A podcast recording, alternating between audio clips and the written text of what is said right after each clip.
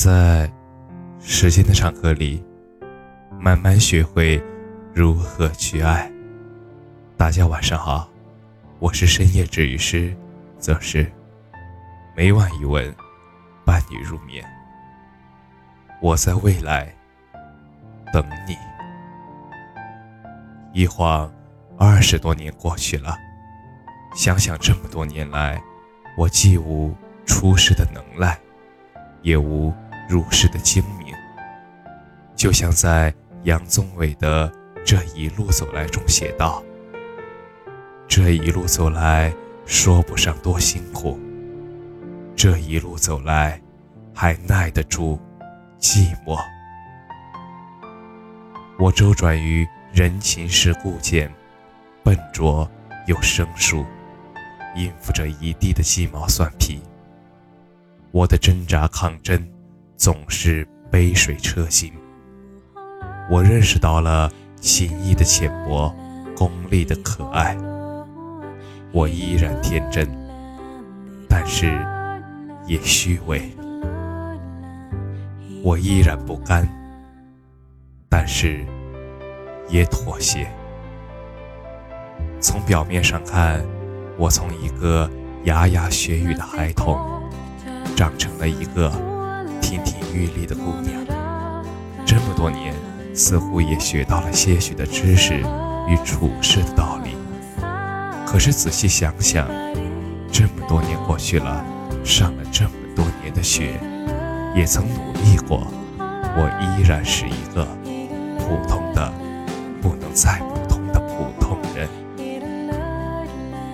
不知道从何时起，父母说的那句“你还小，做不了”，已经悄悄地变成了“你长大了，应该学会着自己去面对”。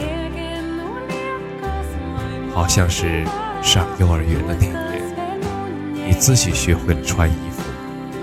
又好像是十岁那年，你和邻居家的孩子一起种了一棵活着的小树；又似乎是十八岁的那年，你拿了梦寐以求的大学录取通知书。还记得在夏天的傍晚，一场瓢泼大雨之后，和伙伴们来到池塘边捉泥鳅。吹着微热的晚风，无忧无虑。也记得毕业季的同学们分开时不舍的心情，更记得冲刺高考时的压力与煎熬。虽然啊，还谈不上贺知章在《回乡偶书》中所写的“少小离家老大回，乡音无改鬓毛”。衰，但那种一叶舟船，两小童，收号停岸，坐船中，这样的快乐时光，在我们的生活中出现的频率也逐渐的减少了。这一路走来，不是感慨时光过得有多快，不是伤怀路有多艰难。而是看一看来时的路，就很清晰。这一路都是我自己走过来的。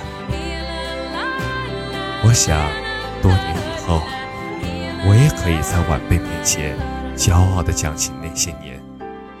这蹒跚的一程，即使不是完美的，但是却是完整的。